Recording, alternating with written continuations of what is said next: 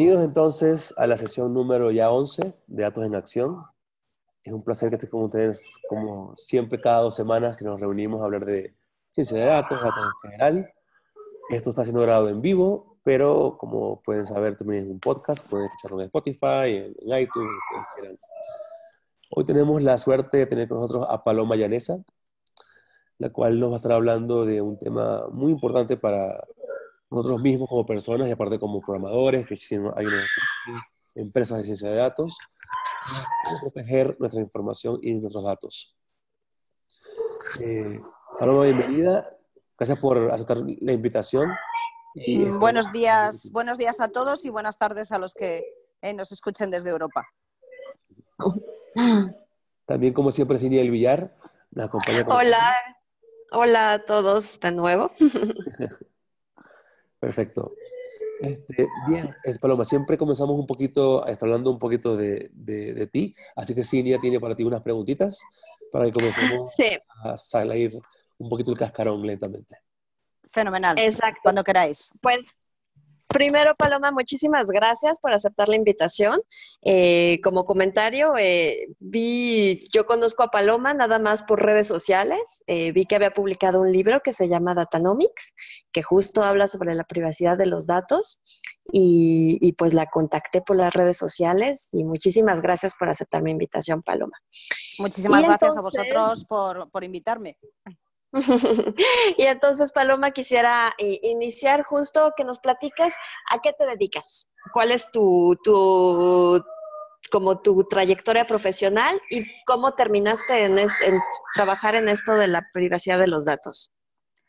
Bueno, eh, tenemos una semana entera para poder charlar y tomarnos algo porque es un poco largo, pero para hacer la historia larga corta, bueno, eh, yo digo que soy abogado porque es la manera más sencilla de que mi madre le cuente a la gente qué es lo que hago, porque he llegado a un punto en mi vida en que ya no sé muy bien a qué me dedico. Soy esos, esos profesionales que ahora se llevan tanto de moda, que es esos profesionales híbridos, o, más bien diría que soy una amputación. Yo estudié la carrera de Derecho, de Leyes en Madrid, em, pero como me aburría estudiando de Derecho, eh, me empecé a estudiar computación en aquel entonces eh, se trabajaba con mainframes, se trabajaba con pantallas en negras con letras verdes y bueno, pues los grandes lenguajes de programación. Eh, y me eh, hice lo que aquí en España se llama un grado medio, tres años de estudios, que, que, hice al final pues los últimos tres años de la carrera de Derecho. Y bueno, siempre he sido, yo creo que he sido una persona curiosa, siempre me ha gustado saber cómo funcionaban las cosas y siempre me he sentido atraída por, por este mundo. Luego Em, em, trabajé en Nueva York, he trabajado en Bruselas, en despachos internacionales, eh, fundamentalmente anglosajones, hasta abrir mi firma aquí, que ahora ya nos hemos convertido en una consultora. Em, y, la realidad es que evolucioné desde el mundo del derecho, desde el mundo del derecho público, como llamamos en España, al derecho administrativo, al derecho comunitario, que estudié en el Colegio de Europa en Brujas. Y a partir de ahí, pues conocí mucha gente, eh, empiezas a conectarte, vienen las telecomunicaciones, como en, Europa se liberaliza el sector, estoy hablando del Pleistoceno, y, y, bueno, a partir de ahí los, grandes, los datos ya no son de las grandes corporaciones, sino que Internet se generaliza. Y a partir de ahí, pues por esa deriva y por mi curiosidad y mis conocimientos, pues acabo dedicándome un poco a, a lo que se llama, de una manera un poco cursi, eh, consultoría tecnológica, ¿no? Pero en realidad eh, esta deriva me lleva al mundo de la estandarización de seguridad y, a la especialidad en especializarme en ciberseguridad y en auditoría de sistemas. Y bueno, pues ahora soy, mm, pues no sé, una especie de híbrido. El otro día entré a una reunión y, le pregunté a un, joven, a un junior, eh, si era abogado y me miró con cara de desprecio y me dijo que no, que era consultor. Entonces, bueno, pues eh, para mi madre seguiré siendo abogado y para vosotros, pues una especie de cosa rara que no sabría muy bien definir. Pero justo este híbrido, ayer estaba platicando con, unos, con unos amigos con respecto, por ejemplo, a lo que está pasando ahorita con Facebook, de que es muy difícil que los jueces comprendan exactamente cuál es el problema que tienen con Cambridge Analytica, porque no comprenden esta parte teórica. Y me encanta el híbrido que tienes, porque justo tú tienes la capacidad de comprender pues las dos cosas, pues de cierta manera, y poderlas establecer también como qué es lo que está pasando de un lado y del otro. Me encanta ese híbrido y, pocas creo que es la primera vez que lo escucho entre leyes. No sé tú, Fabio, pero yo por lo pronto es la primera vez que escucho a alguien de leyes y que sepa también cómputo al mismo tiempo. sí, no es para nada común. Bueno, eh, pues, soy una especie de X-Men mutante del derecho, una cosa así. Pero vamos, también os tengo que decir que estudié la carrera de Derecho un poco porque le hacía ilusión a mi madre, pero yo quería estudiar físicas. Así que de alguna manera al final he ido torciendo mi carrera para ir acercándome a algo que se le parecía remotamente. Excelente. De mi lado físico, así que la física es lo, mío, así que también por acá estamos a la orden. Pues, pues, pues mira, mi, más profunda envidia. Oye, Paloma, pues mira, a ver, primero platícanos de tu libro, que, que bueno, platícanos de qué habla tu libro y ya poco a poco vamos entrando al tema. Sí, por favor. Bueno, pues para, hacer la historia larga, corta, eh, Datanomics es un libro divulgativo. Em, está publicado por Deusto, eh, una editorial del Grupo Planeta, que es una editorial eh, inicialmente de negocios, pero ahora que publica ensayo. Y bueno, intento de una manera comprensible para, el uso, para el ciudadano normal que, que, esté en la playa leyendo un libro, pero que al mismo tiempo quiera tener datos en los que basar una opinión les explico un poco cómo funciona el, eh, eh, mundo de los datos, el mundo de las compañías extractivas de datos y, bueno, pues eh, la, trascendencia que tiene el, uso, el uso y el mal uso de los datos en, nuestro entorno y, de alguna manera, sin ser, muchas veces me, acusan de ser ludista, de, ser ludita, de estar en contra de la innovación. no, no me siento reflejada en esa opinión eh, pero yo creo que como ciudadano me parece esencial saber por qué doy los datos, para qué los doy, qué se hacen con ellos y hasta qué punto eh, ese entorno es un lejano oeste necesitado de, no voy a decir de regulación, porque siempre da un poco de, pereza o de alergia, pero sí necesitado de, comprensión por parte del ciudadano para que tome acción al respecto. Eh, claro, oye, pero Fíjate que ahí tenemos como una brecha. Bueno, como bien sabes, eh, la Unión Europea, incluido España, pues son los primeros que tienen una regulación con respecto, una regulación, digamos, bien planteada. Obviamente pongo entre comillas porque siempre la tecnología va mucho, va mucho más adelante de lo que, de lo que se regula en realidad. Y entonces en lugares como en Latinoamérica, como en Norteamérica, como en todas las demás partes del mundo, pues vamos como muy atrasados en, todo, en toda esta parte como reguladora de, de datos, ¿no? Y entonces ahí más bien creo que los que tenemos que participar más para, para, regular las cosas, pues al final somos los que estamos trabajando con los datos, como hasta dónde podríamos llegar éticamente o no. Entonces, ¿qué nos aconsejas, pues? Bueno, eh, dar consejos es una cosa, bueno, yo me dedico a ello, como en la parte de abogado antes de mutar en otra cosa, me dedico a aconsejar y siempre me doy cuenta de que muchas veces das consejos y, la gente te los pide pero luego no los sigue y es complicado esto de dar un consejo.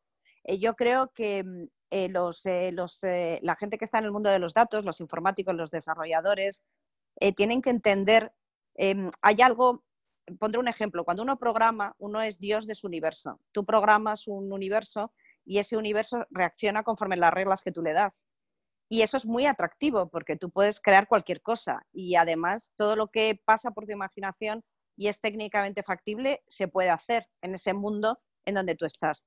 Lo que pasa es que los programadores, los abogados, los médicos, todos estamos dentro de una sociedad que se basa en un contrato social, en, en una serie de principios que nos permiten convivir y que nos permiten que, es, hay un equilibrio de fuerzas de tal manera eh, que, todos podamos tener unas vacaciones pagadas en los sistemas, en, aquellos eh, que, se parece que es algo eh, que se da por sentado, pero es producto de muchos años de lucha y de combate, que todos podamos tener acceso a la educación en unas determinadas condiciones y todo esto forma parte de un contrato social que no depende de lo que tú programas, sino depende de un consenso. Y yo creo que eh, aquello que es técnicamente posible no siempre es socialmente necesario o aconsejable. Entonces, lo que me gustaría decir es, eh, creo que tenemos una oportunidad impresionante para hacer evolucionar el pensamiento humano, para poder eh, vivir, no eternamente, pero sí más y con mayor calidad de vida, para poder tener un acceso ilimitado al conocimiento, que para mí es una de las cosas más fascinantes que tiene en esta época, Y todo este gran potencial lo hemos, eh, al final del día, limitado a eh, recoger datos para hacer dinero porque las empresas tienen accionistas, lo hemos limitado a insultarnos a través de redes sociales. Es decir, yo creo que debemos de plantearnos seriamente hacer desarrollos que sean sostenibles y éticos porque, y, pensar que hay escenarios eh, en donde que, lo que desarrollamos no se produce en un laboratorio cerrado en donde todo reacciona como nosotros esperamos, sino en un entorno en donde los posibles escenarios eh, eh, son infinitos y nunca nos podemos hacer idea de cuáles van a ser. Entonces, em, animo profundamente a que se usen los datos, pero sobre todo que se usen para el bien. O sea, como se suele decir con los superhéroes, un gran poder eh, supone una gran responsabilidad. Y yo creo que los desarrolladores tienen un gran poder en estos tiempos, casi un poder chamánico, porque nadie entiende lo que hacen, eh, y a partir de ahí tiene una gran responsabilidad. Y yo confío en que, en que la asuman y en que sean conscientes de que buena parte de lo que vaya a pasar de ahora en adelante eh, recae sobre sus hombros. Oye, Paloma, y con respecto a las personas que ya son parte de tantas redes. O sea, hoy en día la persona común tiene Facebook, Instagram, Twitter, correo electrónico, deja sus datos en páginas para que le envíen libros. O sea, eh, cada vez somos tal vez un poco más, eh, digamos, nos da menos problema compartir información. ¿Qué se puede hacer hoy en día de forma, digamos, simple? ¿Hay algo que se puede hacer de forma instantánea para mejorar nuestra forma de comunicación, de información personal ante el mundo de Internet? Pues mira, yo que estoy en el mundo, que, soy esa especie de cosa rara que soy la consultoría, hacemos mucho análisis de riesgos. Cogemos una tecnología, un sistema, un sistema unas comunicaciones y analizamos los riesgos de, que ese sistema eh, sea atacado, qué vulnerabilidades tiene, etcétera. Analizar los riesgos eh, de, de los servicios es algo que debemos de hacer y debemos de hacer de manera desapasionada cómo de necesario es este servicio para mí mm, y cuánto doy a cambio. Y yo creo que es esa ponderación. Yo em, soy, no, no, tengo Facebook, me di, de, me, me, di de baja de WhatsApp cuando lo compró Facebook. En fin, eh, en ese sentido, soy, soy casi, eh, lo digo muchas veces en Twitter, soy Forrest Gump sentada en un banco eh, repartiendo bombones a ver si alguien me da conversación, ¿no? Pero sin embargo sigo teniendo Twitter y soy muy consciente de la cantidad de datos que comparto en Twitter, soy muy consciente del perfil ideológico que hace Twitter de mí o cualquier lector que entre en mi timeline y lo lea, pero para mí Twitter es una fuente de información, para mí es como tener una sala de teletipos en tiempo real y además me da la oportunidad de conocer a personas como vosotros. Es de, alguna manera mi guilty pleasure y es de los pocos guilty pleasure que me doy en, en este mundo, teniendo en cuenta además que me dedico a la ciberseguridad porque para mí eh, los entornos tienen que ser entornos confiables, tienen que ser entornos seguros, que no se infecten, que no tengan ataques en la medida de lo posible y eso, y eso aplica mucho a la privacidad. Es decir, eh, las aplicaciones que tengo en el móvil son aquellas que necesito. Em, como no, no, he sido nunca de, de, juegos, em, pues no, me evito toda la parte de tener muchos juegos en el móvil o en otras, en otras plataformas y, lo que hago es eh, revisarme los permisos y capar todo lo capable. Eh, a veces es un poco pesado tener que decirle a un mapa dónde estás, pero, pero ah, lo prefiero estar geoposicionada 24 horas al día, 7 días a la semana. Entonces, eh, creo que se pueden usar todas estas, em, todas estas herramientas en los límites de lo que uno necesita. creo que en muchos casos se utilizan de manera compulsiva porque han sido diseñados para que los utilizamos de manera adictiva. Así que es difícil decirle a un adicto que se quite, que se quite su adicción y que haga un análisis racional de su adicción. Por lo tanto, tal vez, debería, eh, tal vez lo único que podemos hacer es esperar que las grandes, eh, como ya está ocurriendo, aunque nos ha parecido poco a todos 5.000 millones de dólares de, multa a Facebook, mm, a mí que me los den este, para irme este fin de semana de viaje, los 5.000 millones de dólares, pero, pero sí que es cierto que, que donde está el centro del poder, que es en Estados Unidos, es donde tienen que tomar decisiones sobre el tamaño monumental de las grandes tecnológicas y el gran conocimiento que tienen de cualquier negocio. Ahora Facebook va a sacar Libra. Si Facebook saca en Libra, esto va a ser el terremoto de todo el sistema financiero mundial, con, con, con, con un escenario em, pues, inimaginable, un resultado inimaginable. Paloma, eh, Dime. Para los que no conozcan Libra, si nos podrías hablar un poquito de qué es Libra. Sí, bueno, eh, eh, hoy, hoy está testificando el, em, el, manager, el, head of Calibra de, Facebook, que es, bueno, ellos dicen que es una criptomoneda, yo creo que en realidad es cripto porque está, parece ser que va a estar soportada sobre una DLT o sobre una, una blockchain, no, no está definido con mucha claridad, em, contra una cesta de valores, de monedas, eh, etcétera, etcétera. No, no lo han definido con mucha claridad, pero en definitiva sería un medio de pago, una, una, una moneda, una unidad de cambio, para decirlo de manera más precisa, que los usuarios de Facebook podrían usar para, para, para, para, intercambiar entre sí, no solo pagar servicios, hacer transferencias, es decir, todo lo que es el mundo, el mundo de los servicios bancarios. Eh, esto es desde un, eh, desde un, punto de vista positivo, todo el mundo puede entender lo que es que 2.900 millones de personas tengan acceso a la bancarización, teniendo en cuenta que la bancarización es algo que, por ejemplo, en, África no existe prácticamente, eh, que, lo, que, no hay, las transferencias de dinero en, África son, son costosas, dificultosas, etcétera, etcétera. Es decir, siempre lo vemos desde la perspectiva de Europa en donde eh, hacemos las cosas de manera casi instantánea, pero en, otros, en otras partes del mundo no. Pero seamos conscientes lo que supone em, que eh, tengas a 2.900 millones de usuarios de los que lo sabes absolutamente todo, que eres capaz de establecer su nivel de riesgo bancario en cualquier momento y a los que les ofreces la posibilidad de ingresar dinero, porque claro, obviamente esta cripto será como otras criptos, que si no la minas tú, pues la tienes que cambiar por dinero FIES. Por lo tanto, mm, ahí tienes dinero, dinero en efectivo que habrá que meter a través de PayPal o, alguna tarjeta de crédito, que son los principales, los primeros socios que van a trabajar con, Libra, para que van a funcionar, yo entiendo, inicialmente como, como comunidad de, como, como casas de cambio. Mm, no, no, sabemos si ellos mismos van a generar moneda, parece que no, sino que va a ser una unidad de cambio eh, interna de Facebook. Pero cuando hablamos de interno, un país que tiene 2.900 millones, eh, millones de, No hay ningún país en el mundo tan grande, ni China. Por lo tanto, el mercado potencial es impresionante y que em, haga desaparecer los bancos tal cual los conocemos también. Los bancos no tienen buena fama, se han ganado enemigos obvios que como todos conocemos pero eso no quiere decir que generen muchos puestos de trabajo directos e indirectos y que genere una certidumbre eh, en la que no estaríamos en un entorno como el de Facebook. Por lo tanto, ese es el potencial de haberle dado nuestros datos personales, de haber intercambiado grupos de apoyo, etcétera, etcétera. Que Facebook ahora tiene tanta información de nosotros que es capaz de gestionar una moneda en un país independiente que es su propio territorio. Es, un poco lo, que hace, mm, seguramente conocen la aplicación WeChat, ¿no? La China, que ya es, que hace todo. Pero WeChat no, es cripto, ¿no? No, no, pues puedes pagar con WeChat, que está directamente...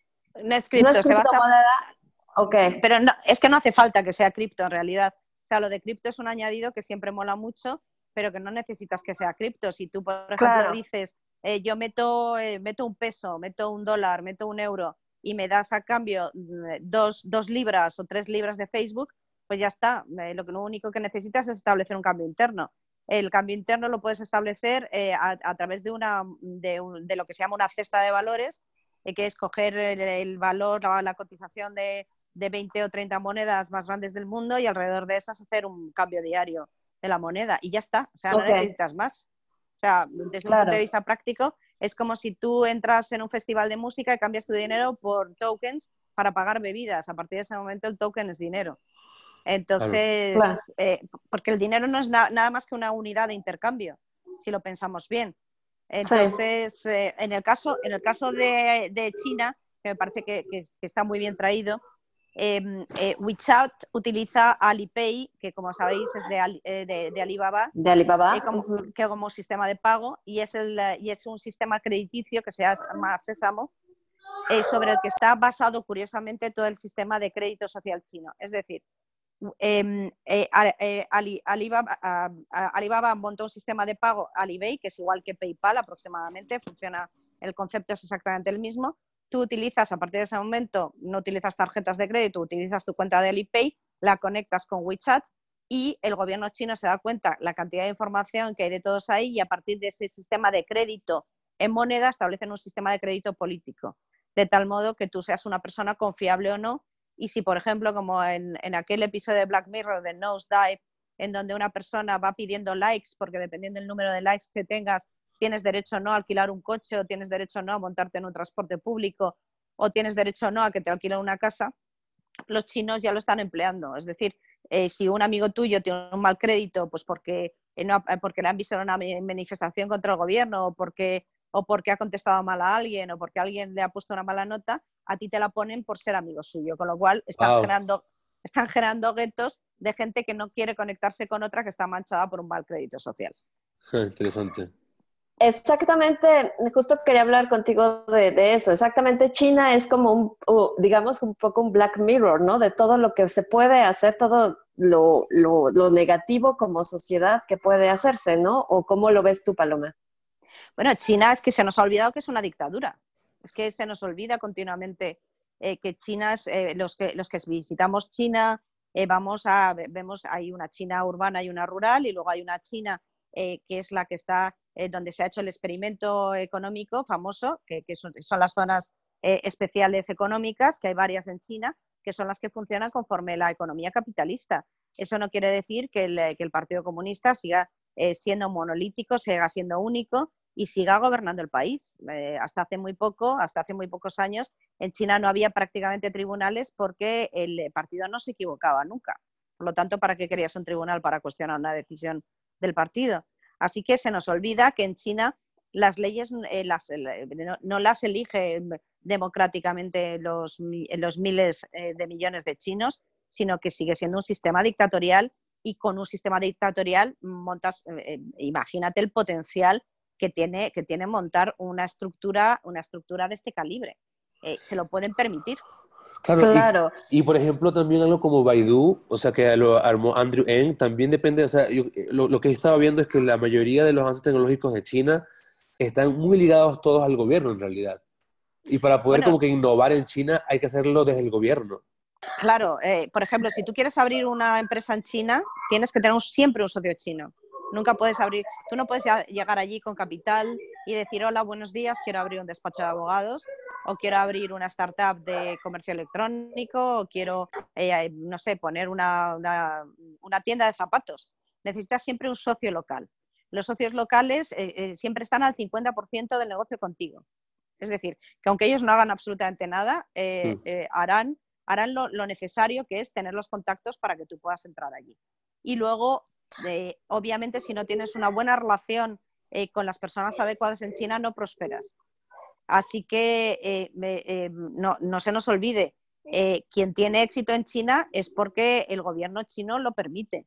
y por supuesto le viene muy bien que tengan grandes empresas para poder salir al exterior de una manera silenciosa y por tanto muy inteligente, pero, pero nada ocurre en China fuera del control del partido. Y con respecto a los datos, justo me enteré, por ejemplo, que empresas, pues justo Facebook, justo Google, todas estas empresas americanas que no han querido depositar sus datos en China, no tienen derecho a estar presentes en China, ¿no? Ese es como el acuerdo.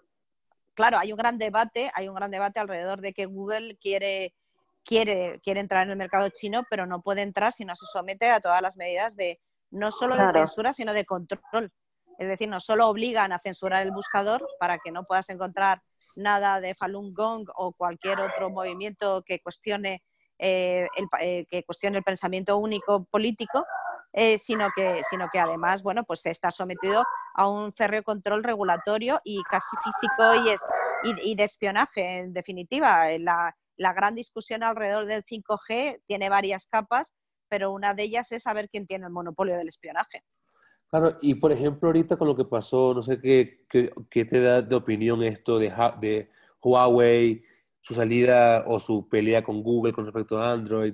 Todo tiene que ver a, la final con, con, datos, ¿no? Y, con la, y cómo, cómo, quieren proteger la información, se supone, o al menos fue lo que dijo este, el, el, el gobierno estadounidense, que era para proteger la información de la gente misma, ¿no? Bueno, como acabo, en realidad la, querella alrededor de Huawei eh, es, es eh, en, principio es alrededor de la tecnología 5G, una tecnología que, como sabéis, eh, mejor que yo, pues tiene latencia prácticamente cero y, eso sí que es tiempo real a unas velocidades de infarto.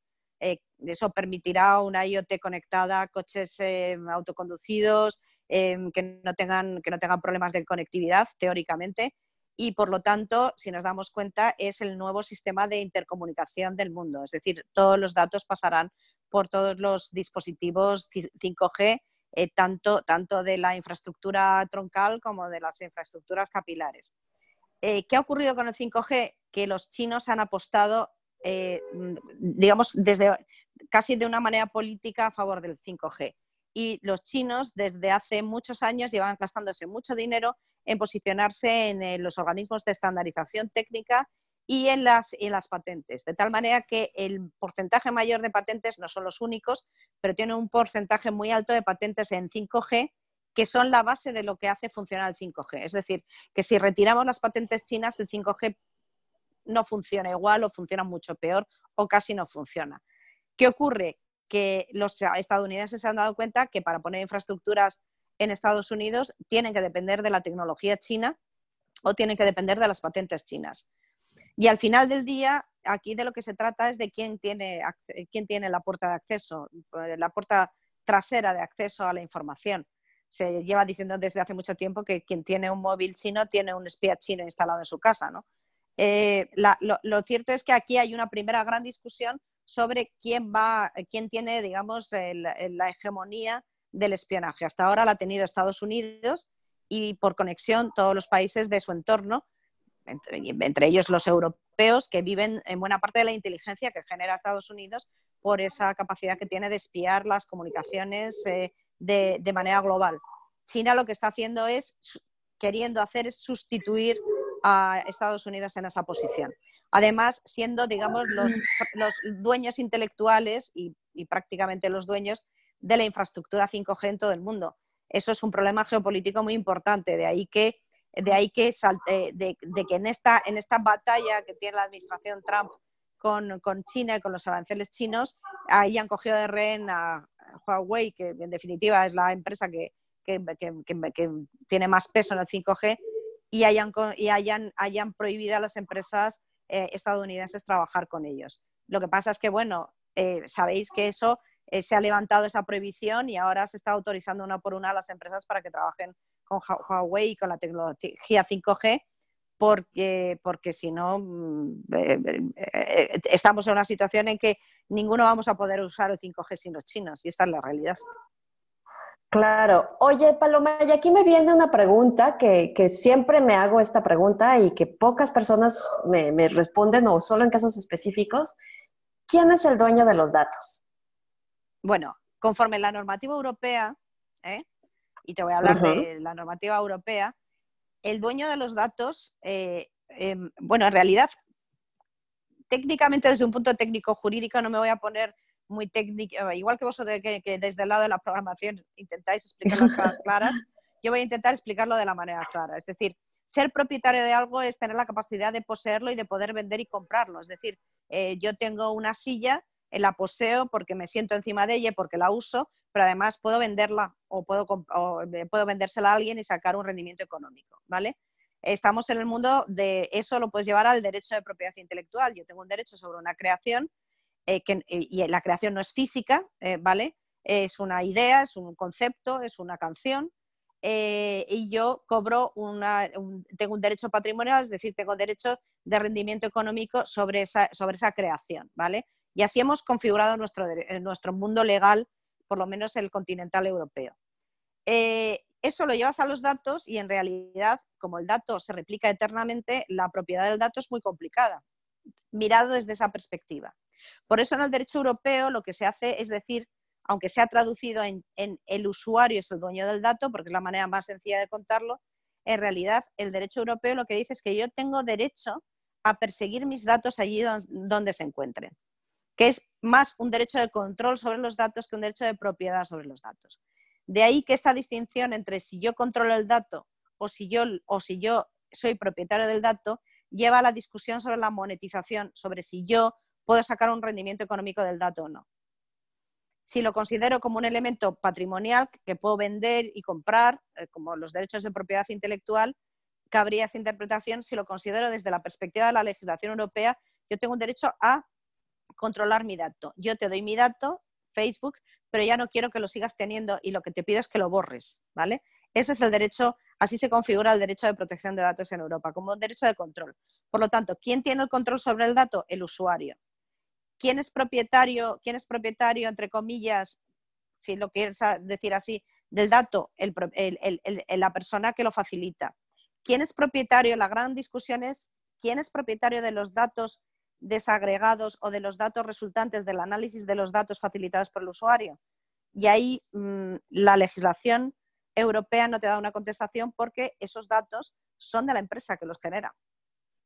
Y ahí mm, entramos en una discusión técnico-jurídica de si yo puedo reclamar a las empresas no solo los datos que les he dado, sino, el resultado del behavioral que han hecho sobre mis datos, perfilado que me han hecho, de las conclusiones que han sacado, etcétera, etcétera. Y en realidad yo solo puedo pedir mis datos.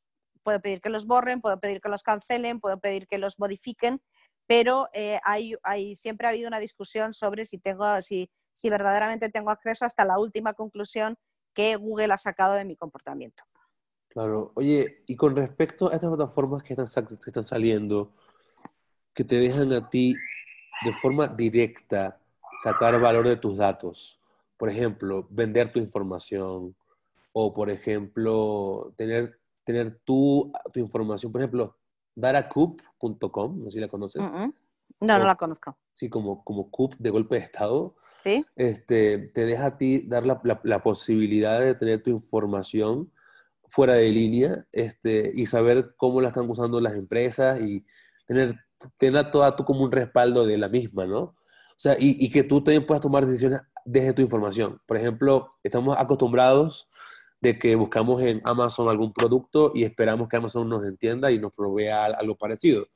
Pero lo que, provee, lo que plantea esa compañía es por qué tú no lo haces por ti mismo, ¿no? O sea, este, este, tipo de compañías creo que van a ser más comunes en el futuro. ¿Qué, qué valor le ves a, a esta compañía con respecto a, de forma directa, la gente pueda monetizar su información?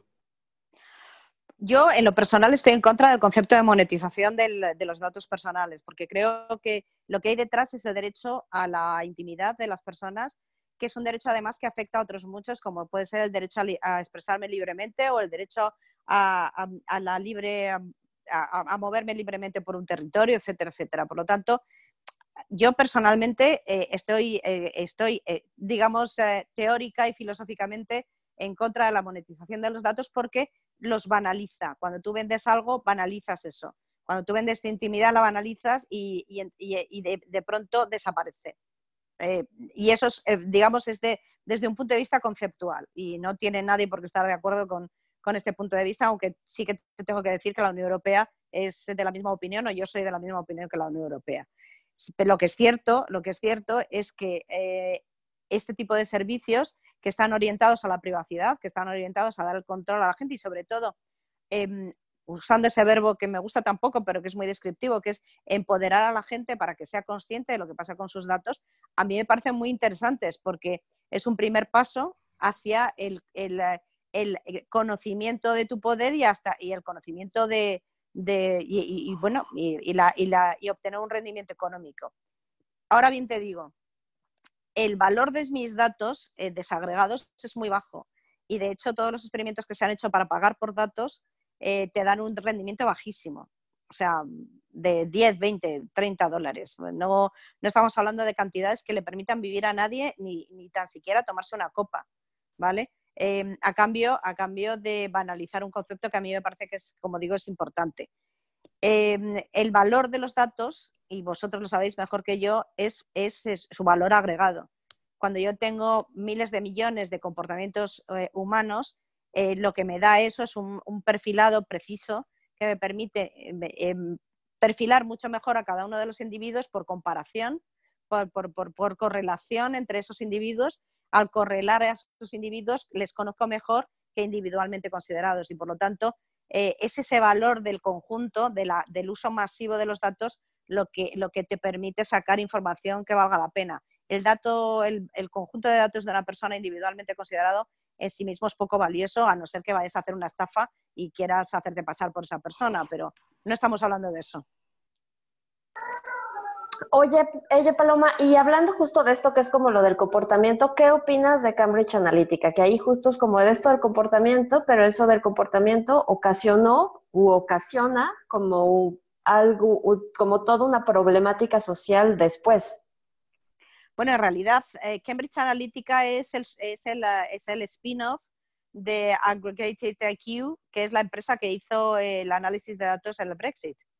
Em, que no es la misma empresa, pero es una empresa, digamos, heredera de la que, de la que, de la que hizo el análisis de datos, el micro, pero eh, utilizando el micro-targeting de Facebook. En realidad ellos cogieron el funcionamiento de Aggregate IQ durante, la, durante el Brexit, eh, fue utilizar, eh, extraer datos a través de, las posibilidades que te da Facebook de extraer datos de conjuntos de datos que lo han hecho abiertamente, que se han hecho desde la gente que desarrolla para soluciones para Facebook hasta, hasta las famosas encuestas, que es como se conseguía la información en el caso del escándalo de Cambridge Analytica.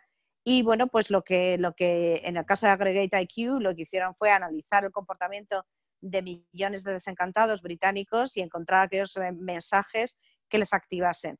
En el caso de Cambridge Analytica lo que hicieron fue utilizar una encuesta que contestaron, eh, eh, si, no recuerdo mal los datos, lo contestaron 250.000 personas en todo el mundo, esas famosas encuestas idiotas de te gustan más los gatos rojos que azules o, eh, te gustan más los beber, beber, la, beber sangría o beber cerveza o este tipo de cosas que, a veces se hacen por, por, por, aburrimiento. Eso te permitía acceder no solo a los perfiles de las 250.000 personas, sino a todos sus contactos, lo que generó una fuga de datos que la, última vez que lo contaron, que fue hace dos, eh, años aproximadamente, eran más de 80 millones de, perfiles. Es decir, en el caso de España, eh, creo que fueron mil y pico personas las que contestaron y habían sacado eh, millón y medio o dos millones de usuarios de, Facebook. Por lo tanto, esto demostraba varias cosas. Primero, que, la, que había barra libre de acceso a los datos, no solo de dentro de Facebook, sino fuera. Es decir, que cualquiera que hiciera una aplicación o, un desarrollo para Facebook se podía llevar cantidades ingentes de datos, eh, em, lo que es un problema grave de seguridad. Y segundo, mm, eh, bueno, pues que esos datos eh, decían mucho de las personas que los daban, que permitían, una vez, tanto dentro de Facebook como fuera, hacer un análisis de comportamiento muy interesante que, permitió, en el caso de Cambridge Analytica, pues, pues entre otros, definir la, definir la campaña electoral de Trump. Ok. Oye, y, ahorita, bueno, ya entrando como más, porque hemos estado hablando como mucho en la parte de, privacidad de web, pero ya en la, parte de privacidad ah, directamente física, ¿qué opinas de los asistentes vocales? Bueno, esta es la pregunta que me, hace todo, que me hacen siempre. Eh, yo, eh, yo, bueno, al, fin, bueno, al final este, es que al final todo es plataforma, si te das cuenta. Sea, da igual cómo accedas por una aplicación, por una web, al final toda la información va a una plataforma en donde se hacen análisis de datos. O sea, en realidad vivimos, vivimos la época de las, de las grandes plataformas, ¿no? Que yo creo que es lo que distingue eh, esta época. Yo, ¿qué quieres que te diga? A mí me parece que los asistentes de voz em, siempre me recuerdan a la película de Pixar, Wally, que yo soy muy fan de Pixar y muy fan de esa película, en donde el pobre robot Wally se queda recogiendo basura en, un, planeta Em, em, vacío, porque todos los humanos eh, se han ido a una nave en donde, flotan gordísimos en unos eh, aerodeslizadores eh, conectados permanentemente. ¿no? Pues, pues este tipo de, herramientas nos permiten sustituir comodidad por, muchas cosas que son importantes, como son la privacidad. Yo mm, creo que mm, puede, puede hacerme gracia hablarle a una máquina, porque es como un poco 2001 una, una odisea del espacio, eso que hemos deseado todos, ¿no? de poder hablar y que las luces se enciendan, la música se ponga, eh, poder hacer una, transferencia bancaria solo con decirlo, pero todo eso supone darle el control de tus datos y de la seguridad de tus datos eh, a, un, aparato que, mm, que, tiene muy poca inteligencia a sí mismo y que lo único que hace es retransmitir todo lo que dices a una plataforma en donde, en donde se gestiona en tiempo real eh, tus peticiones y en donde, se, en donde se almacena también un dato biométrico que es tu voz. Claro. Y esa, y esa voz no solo eh, se supone que se, se, almacena la voz desde que das el comando hasta que lo cierras, pero si un micrófono se activa cuando le hablas, es que está en escucha pasiva, es decir, que podría activarse de manera remota. Claro, oye, pero, pero a ver, el problema que tenemos ahorita también está en que la juventud hacia donde va, y en realidad, no más la juventud, gran parte de, la población mundial que tenga acceso a esa tecnología la va a querer usar. O sea que tampoco es que tenemos la posibilidad de como que plantear, no lo usen, así de sencillo, porque la gente lo va a querer usar. Entonces, si la gente lo va a usar y la gente le va a gustar y cada vez más probablemente, y mientras sean más inteligentes, entre comillas, hagan cada vez más cosas, ¿algo se puede hacer con esto? O sea, hay que regular las empresas, hay que hacer algo para que se firme un contrato antes de que nos compremos un Google Home. ¿Qué, ¿Cuál es el plan acá? Bueno, de hecho, firmas ya un contrato. En el caso de Alexa, eh, firmas 17 condiciones generales de contratación distintas, eh, todas eh, redactadas por abogados como yo, que te puedo asegurar que lo que pretendemos no es que lo entendáis, ¿vale? Cuando yo redacto unas condiciones generales o de privacidad de una, de una empresa, yo no estoy pensando en el consumidor, estoy pensando en la empresa que es, que, es, que es mi cliente y por lo tanto me aseguraré de librar de cualquier riesgo y de cualquier reclamación a mi cliente. Y, esa, y, y de que mi cliente cumpla la legislación de manera, de manera estricta para que no corra ningún riesgo, pero no estoy pensando en el usuario final, ¿vale? Esto, esto que lo tengamos todos muy claro y sobre todo que tengamos también muy claro que el usuario final no se las lee. Esto también que quede clarísimo, claro. que, que, no conozco a claro. nadie que se haya leído las condiciones generales de nada. Claro. ¿Vale? Entonces, si me dices eh, que eh, nos dirigimos a consumidores, eh, el consumidor comprará lo que le, lo que le, lo que le, le apetezca. Es que yo creo que hemos perdido un poco el norte y no distinguimos lo que es un consumidor de lo que es un ciudadano. Cuando me dicen, vamos a dar lo que el consumidor quiere, el consumidor es insaciable. El consumidor necesita consumir cosas absurdas incluso, cosas, eh, cosas que, van, que son malas para tu salud. Todos los días estamos consumiendo cosas que sabemos que son malas para nuestra salud y aún así lo hacemos. Pero para eso tiene que haber una política sanitaria en los países, tiene que haber unas normas que regulen qué productos, de, qué nivel de, de, de, mercurio tiene que tener pescado para que te lo puedas comer, ¿vale? Eh, que, si hay que, que, si hay que congelarlo para que no tengas anisakis, de tal manera que lo que necesitas es no solo regulación, sino que esa regulación se ejecute. Y por lo tanto, y que las empresas eh, las desanimes para hacer prácticas que no, que, no, que no sean respetuosas con los derechos. La gente espera cuando compra un coche que ese coche funcione y no, y no, y no se estrelle solo. O que cuando te compras eh, eh, un teléfono esperas que no le estalle la batería. Para que eso ocurra, tiene que, eh, para, que eso, para que no estalle una batería de un móvil, eh, tiene que haber estado la Unión Europea eh, regulando baterías, eh, seguridad de producto, etcétera, etcétera, durante los últimos 20 años. Es decir, que para que todo funcione de manera segura a nuestro alrededor siempre ha habido alguien que ha, habido, ha estado regulando todos estos entornos.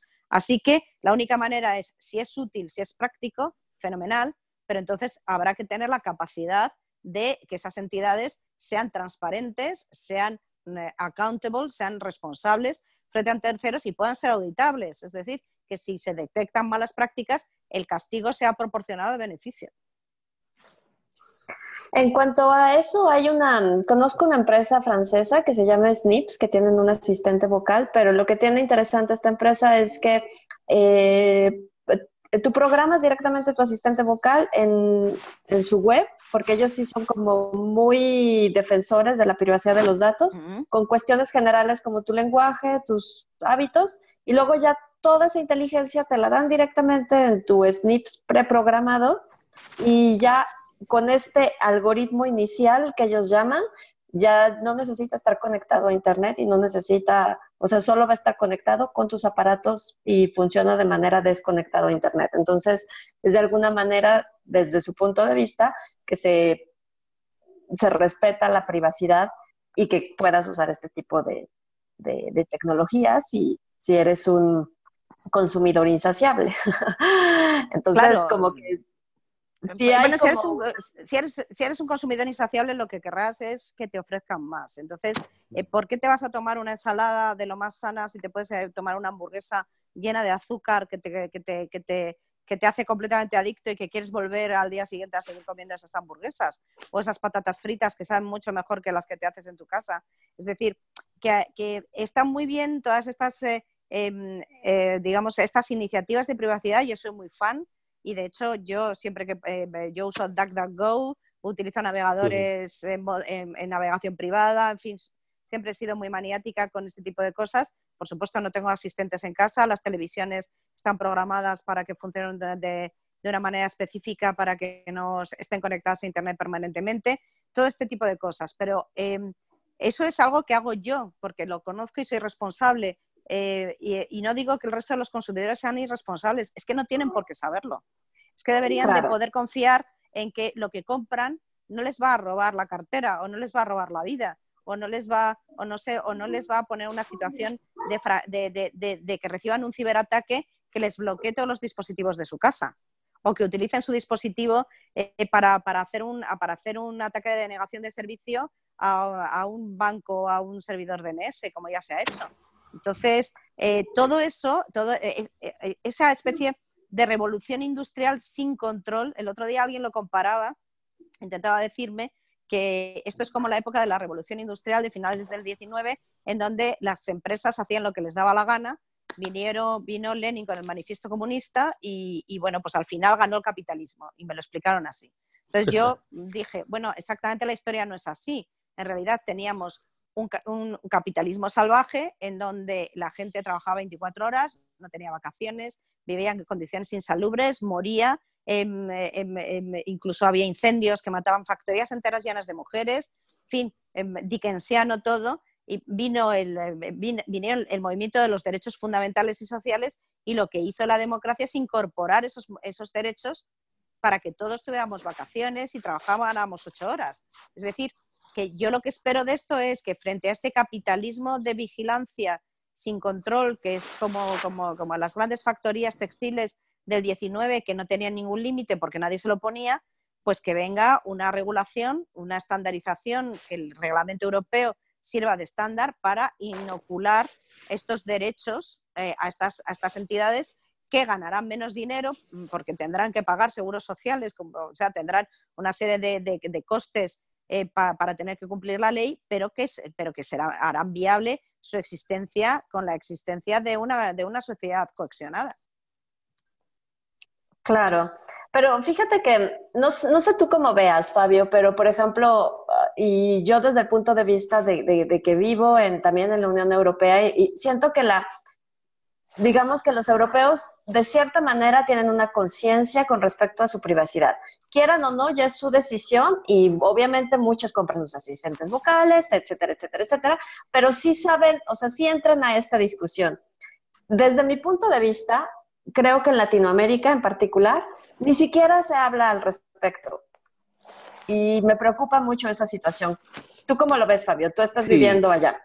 Sí, fíjate, lo que acá también pasa es que tal vez somos, hemos sido expuestos a tecnología un poco después que la Unión Europea y Estados Unidos. Así que como llegó un boom de, todo de una vez, o sea, acá la tecnología como que cuando llega explota y se masifica demasiado rápido. Entonces como que no hay demasiado tiempo para pensar en que si lo quieres probar, o no lo quieres probar.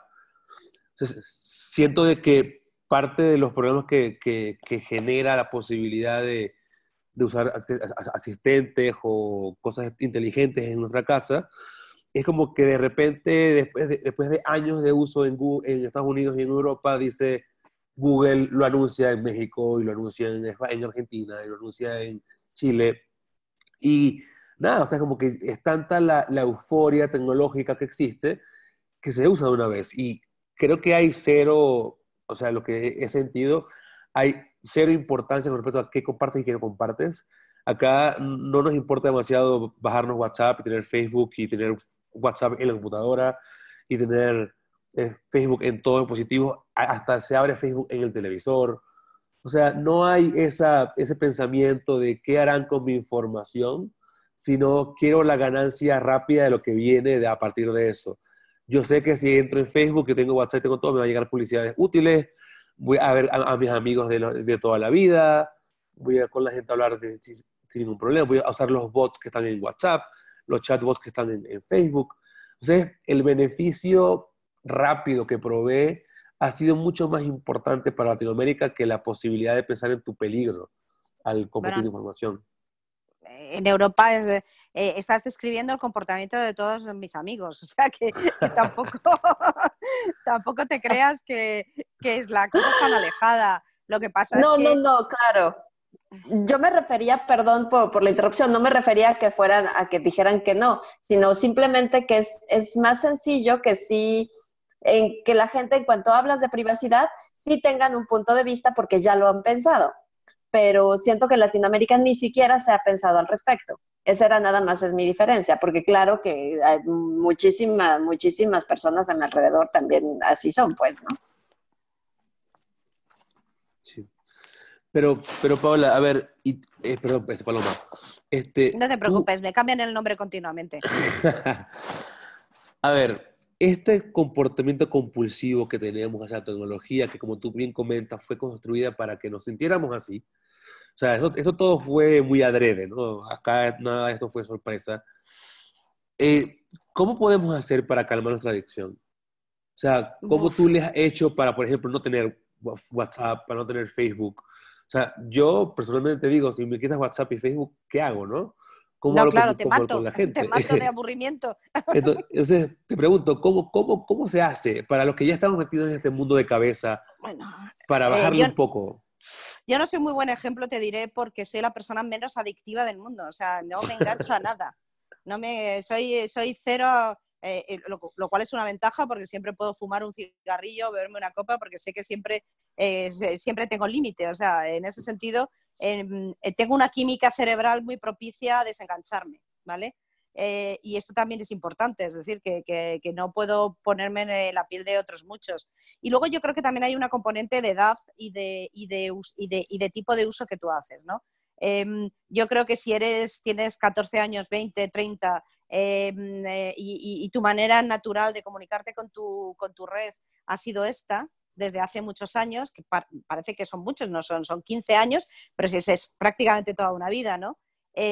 No concibes comunicarte de ellos de otra manera. Es como eh, retirarte de esas redes, es como, como si te enfadaras con todo el mundo, como si dejaras de tener amigos y familia de golpe, ¿no? Es, es, es, es, un, es un elemento que va mucho más allá de la tecnología, es un elemento emocional, es un elemento de conexión y el ser humano es un ser conectado, es un ser que necesita estar conectado con los demás, somos seres sociales y por lo tanto, por eso son tan, tan adictivas, por eso es tan, eh, por eso es tan diabólicamente brillante, si, me apuras, lo que, lo que hace esta gente, ¿no? Porque va a tu corazón, va a tu emotividad, va a tu reacción eh, eh, primitiva, que es yo quiero formar parte.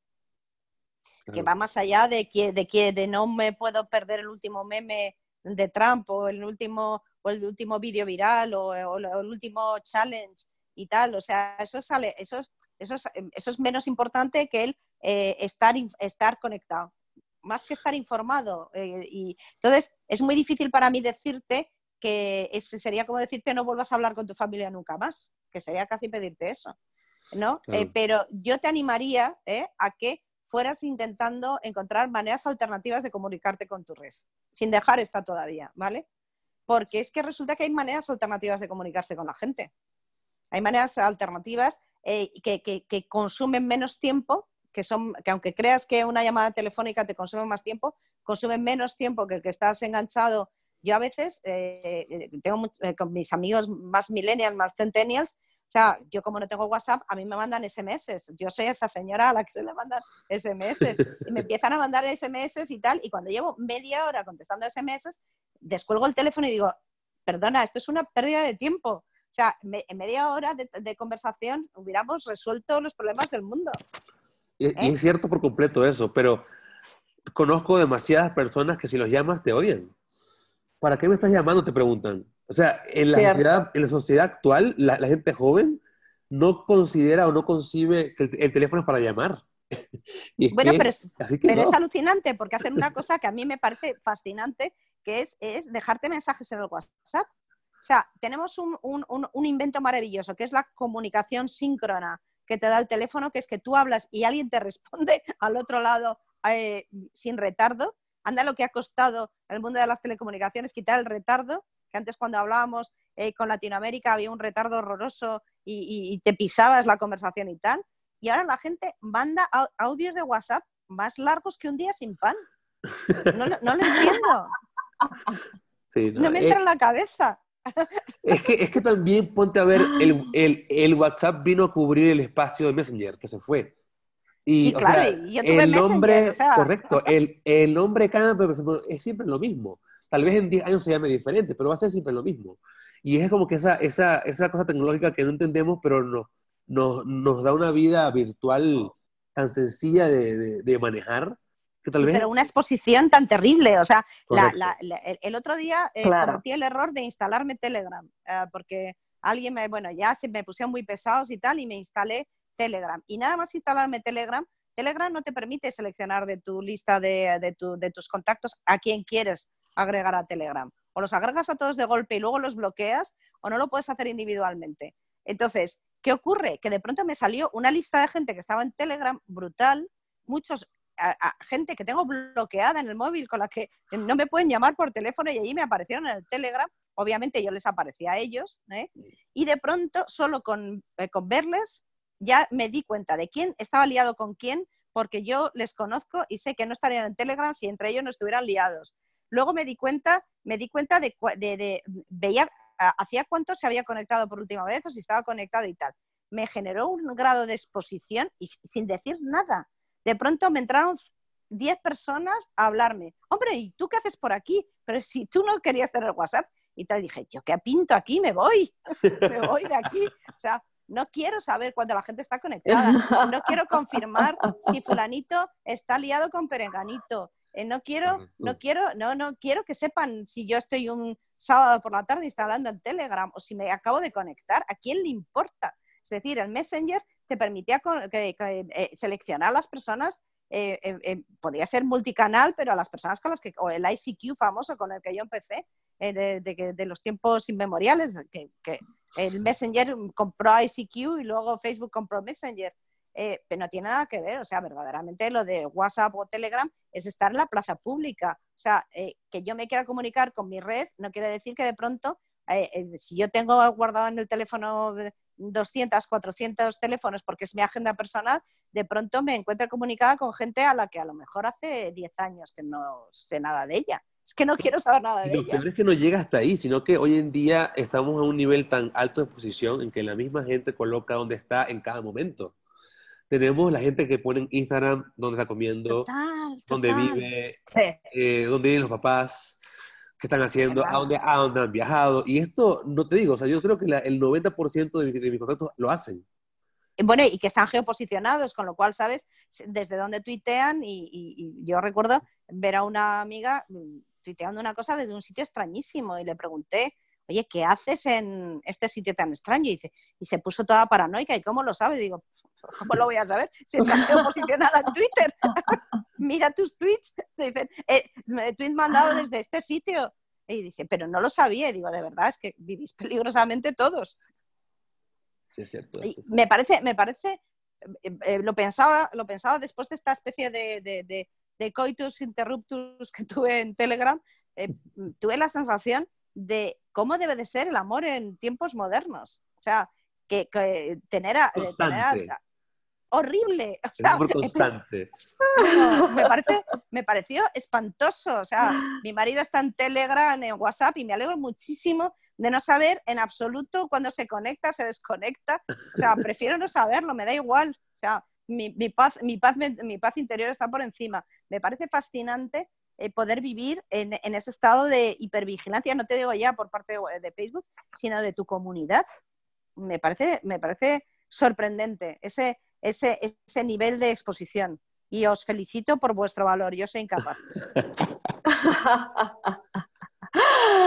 Eh, pues antes de, tal vez eh, ya está siendo pronto la hora de terminar. No sé si los que nos estén escuchando en vivo tengan algunas preguntas para, para hacerle a Paloma, aprovechando que está por aquí con nosotros. Y si no, Fabio, ¿tendrás alguna pregunta para finalizar en lo que, en lo que los que nos escuchan puedan hacerlo? Quisiera más tiempo porque me siento tan identificado a esto. O sea, yo, me, siento tan milenio. Te sientes tan, amar, amar en tiempos conectados, te sientes tan... Eh, nos hace falta un culebrón, amar en tiempos conectados. Mi vida, ha sido así, o sea, te digo, tengo 29 años y mi vida ha sido constante, tecnológica y, digamos, la comunicación entre mis amigos, familia, relaciones de pareja, ha sido constante todo el tiempo que, digamos, no conozco algo diferente. O sea, y te apetece probar, y te apetece probar. Como te digo, todo eso como que ves películas y ves cosas más antiguas, ¿no? Y piensas, por ejemplo, en la época de las cartas y, los caballos, la gente no hablaba por semanas y, y, al final se casaban, tenían hijos, ¿no? Perdona, en la época, en la época, eh, en la época, em, voy a revelar mi edad y no querría, pero, pero había una frase muy, eh, una frase típica de las madres que era si te quiere llamará. Entonces había tú no salías esa tarde porque te quedabas pegada al teléfono fijo de tu casa esperando a que llamase o no, dependiendo de cómo era tu carácter, ¿no? Eh, y, de, llegar tarde a casa y llamar desde una cabina telefónica, es decir, ya el mero hecho de la movilidad te cambia la vida. Si a esa movilidad le pones inteligencia e hiperconectividad, ya lo que, lo que hace es, es que, carezcas en absoluto de, de un tiempo para ti. O sea, a mí me parece sorprendente con, esta hipervigilancia de, las, de, WhatsApp o de Telegram o de lo que tú quieras, eh, cómo, cómo sobreviven las relaciones personales. Eh, me lo tienes que contar en un podcast diferente. tenemos, que, tenemos que invitar a un psicólogo con respecto a eso, Fabio. Por favor, yo necesito, necesito saber cómo es posible sobre, que una relación sobreviva a semejantes posiciones. Crea más presión al final, porque además de uno le ha pasado, y que, y más que nos escucha, le ha pasado que te dicen, estás conectado pero no estás hablando. Claro, ¿y por qué no me contestas y tal? ¿Y con quién estás hablando? Y, oye, vete a la porra. Sí, sí, sí. Es mucha más presión. No, y esto también está ya, y ya no es nada más en, WhatsApp, esto también en, en, Instagram. ¿Sabes quién, quién está conectado en el momento? ¿Hace cuánto tiempo abrió la sesión de, de, Instagram? Si está escribiendo o no está escribiendo. Este, terrible. Todo, sabemos todo de todo el mundo. Sabemos terrible, todo terrible. Yo, de, yo reivindico mi derecho a hacer lo que me dé la gana, reivindico mi derecho a volar por debajo del radar y reivindico mi derecho a no dar explicaciones de, todo lo que hago en tiempo real y de tener una vida personal que, sea incluso ajena a la de mi propia pareja, de mi propio marido y de mi familia. Vamos, o sea, es que ya nos diluimos como individuos. Y esto es para otro podcast con un sociólogo. Oye, hay una pregunta de, Ricardo que dice, ¿y qué de Ricardo? Recolectados por las entidades públicas. ¿Los datos que recolecta Google y Facebook deberían ser públicos? Pues es una muy buena pregunta y es, eh, hay un debate. Primero ahí eh, está el gran debate porque en Estados Unidos, mientras que en Europa desconfiamos de las empresas y no tanto de los estados, en Estados Unidos se desconfía del Estado, ¿vale? Eh, porque se, le ve como una entidad que, intrusiva. De hecho, en Europa los estados cada vez tienen más datos de los ciudadanos eh, con la excusa del interés general. Es que esto lo hacemos por el interés de todos. Y bueno, nos podremos encontrar en un futuro, mm, porque claro, presumimos que nuestros eh, presidentes de gobierno, nuestras presidentas de gobierno eh, van a ser gente decente, pero podemos, podemos tener a un, un, ultraderechista o un ultra dirigiendo nuestros países y cogiendo esa información para tomar decisiones sobre salud pública, de a quién le da derecho a acceder a la salud pública o a la educación. Es decir, que los datos que tienen las administraciones públicas son muchos en el caso de Europa y supongo en el caso de Latinoamérica igual y en el caso de Estados Unidos y son enormemente poderosos porque dependemos de quién gobierne. Y, y, Orwell, de hecho, en 1984 hablaba precisamente del control por parte del Estado. En cuanto a si Google y Facebook deberían de ser públicos, eh, eh, yo entiendo que lo que debería de ser público sería su dataset creo que tienen una cantidad de datos que pueden, eh, que, eh, usados para el bien, podrían solucionar muchas enfermedades, podrían corregir eh, flujos migratorios, podrían ayudar mm, a, hacer grandes descubrimientos y de hecho se está reclamando y, bueno, ahí está la posibilidad por parte de, médicos, de investigadores, de que faciliten esa información de manera debidamente anonimizada, sin, sin, los nombres y apellidos de la gente, pero que, que, permitan hacer estudios en beneficio de todos. Por lo tanto, ese sería un interesantísimo retorno de los datos que les hemos dado en beneficio de todos. Es cierto esto. Y por último, aquí también Ricardo hace otra preguntita que dice, ¿cómo podemos hacer ciencia de datos si no tenemos acceso a los datos? Eh, de, nuevo, de nuevo digo, yo no estoy en contra de que haya datos ni que se haga ciencia de datos. De hecho, yo creo que eh, eh, no soy dataísta, no creo que los datos lo, lo, solucionen todo, pero lo que tenemos que ser es meridianamente claros con la gente cuando recogemos los datos. Es decir, si yo recojo unos datos eh, para que esté, porque le digo que gracias a esto vas a estar mejor conectado con tu familia, pero en realidad lo que voy a hacer con esos datos es hacerte un scoring de crédito para que luego vendiéndolos bajo la mesa a otra entidad, otra entidad una entidad pueda tomar una decisión y no darte un crédito o no darte acceso a una universidad o no darte acceso a un seguro médico o no darte acceso a una determinada prestación, entonces ahí tenemos un problema. Yo creo que eh, tenemos que ser meridianamente claros de por qué recogemos los datos, para qué los recogemos y sobre todo qué tecnologías vamos a emplear para tratarlos. Que eso es algo que la ley no exige y que a mí me parece muy interesante. No es lo mismo que a mí me cojan la voz para mejorar el servicio y que luego me digan que esto lo van a escuchar eh, una, granja de gente eh, durante, eh, o, que, o, que, una inteligencia artificial lo va a usar para reconocer mi voz y poderlo usar en el día de mañana para identificarme en un aeropuerto, porque entonces a lo mejor no estoy tan contenta con ese uso que se está haciendo de mi voz, ¿vale? Yo creo que eh, cuando se accede a tanta información hay que ser profundamente transparentes y dejar que la gente decida. Y a lo mejor resulta que no se va a poder hacer tanta una ciencia de datos tan precisa a lo mejor no nos hacen falta tantos datos, a lo mejor hay que poner más inteligencia en cómo se, en cómo se, en cómo se monta el lago de datos, en cómo, se organiza ese dataset. Porque si no hacemos una buena, eh, si no hacemos un buen sanity de ese lago de datos, si el algoritmo no es suficientemente neutro, tenemos luego otro tema que es el sesgo algorítmico que genera situaciones injustas que en muchos casos no se pueden explicar. Yo creo que es un debate muy interesante. Yo creo que los datos hay que usarlos, hay que usarlos bien y hay que usarlos con sentido ético y sobre todo siendo profundamente transparente con la gente. Excelente. Oye, Paloma, ahorita sacaste, sacaste a relucir un tema que, quería también platicar contigo con respecto a los datos médicos, que es también completamente los datos de salud. Eh, ¿Quién es el que debería de tener estos datos? ¿El gobierno? Bueno, de hecho, en España y en Europa tenemos una ley, en España tenemos una ley que se llama de autonomía del paciente, tenemos una ley específica de datos médicos y porque eh, se producía una situación, eh, eh, una situación que, se ha producido, que se, supongo que en España es un reflejo del resto del mundo, en donde el médico se cree que, que, obviamente como es el experto sabe más que el paciente y que al paciente poco más o menos que hay que tratarle como un menor de edad y ocultarle información o no o no, darle toda la información sobre la que el médico ha fundado su decisión o su recomendación.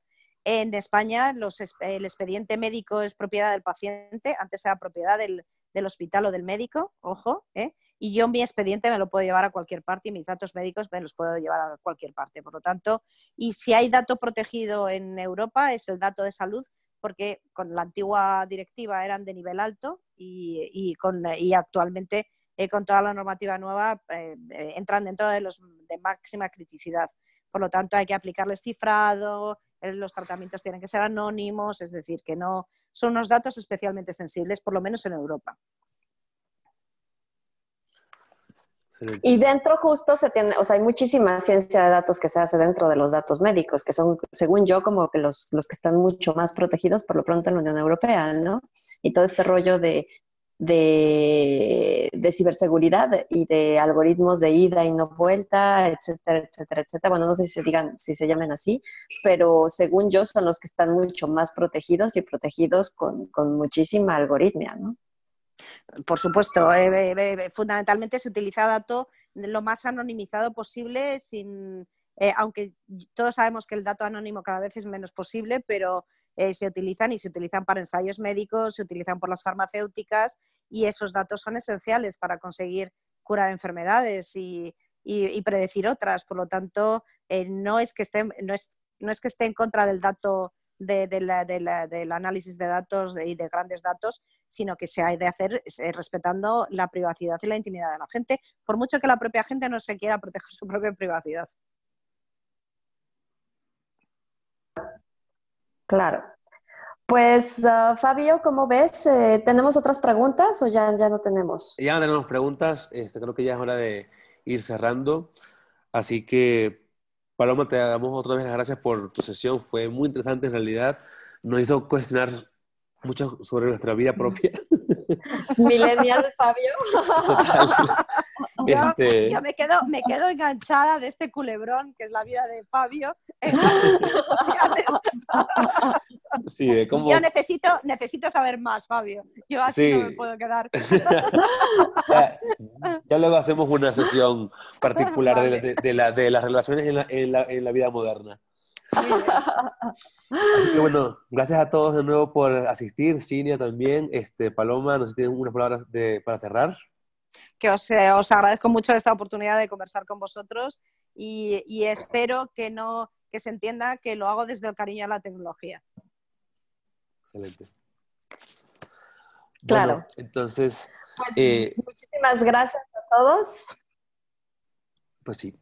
Recuerden que esto está siendo grabado y luego lo van a poder oír en sus plataformas preferidas, Spotify, en, iTunes, en Google. Así que ahí luego los, eh, los vemos en la sesión siguiente. Gracias a todos. Muchas gracias, Paloma.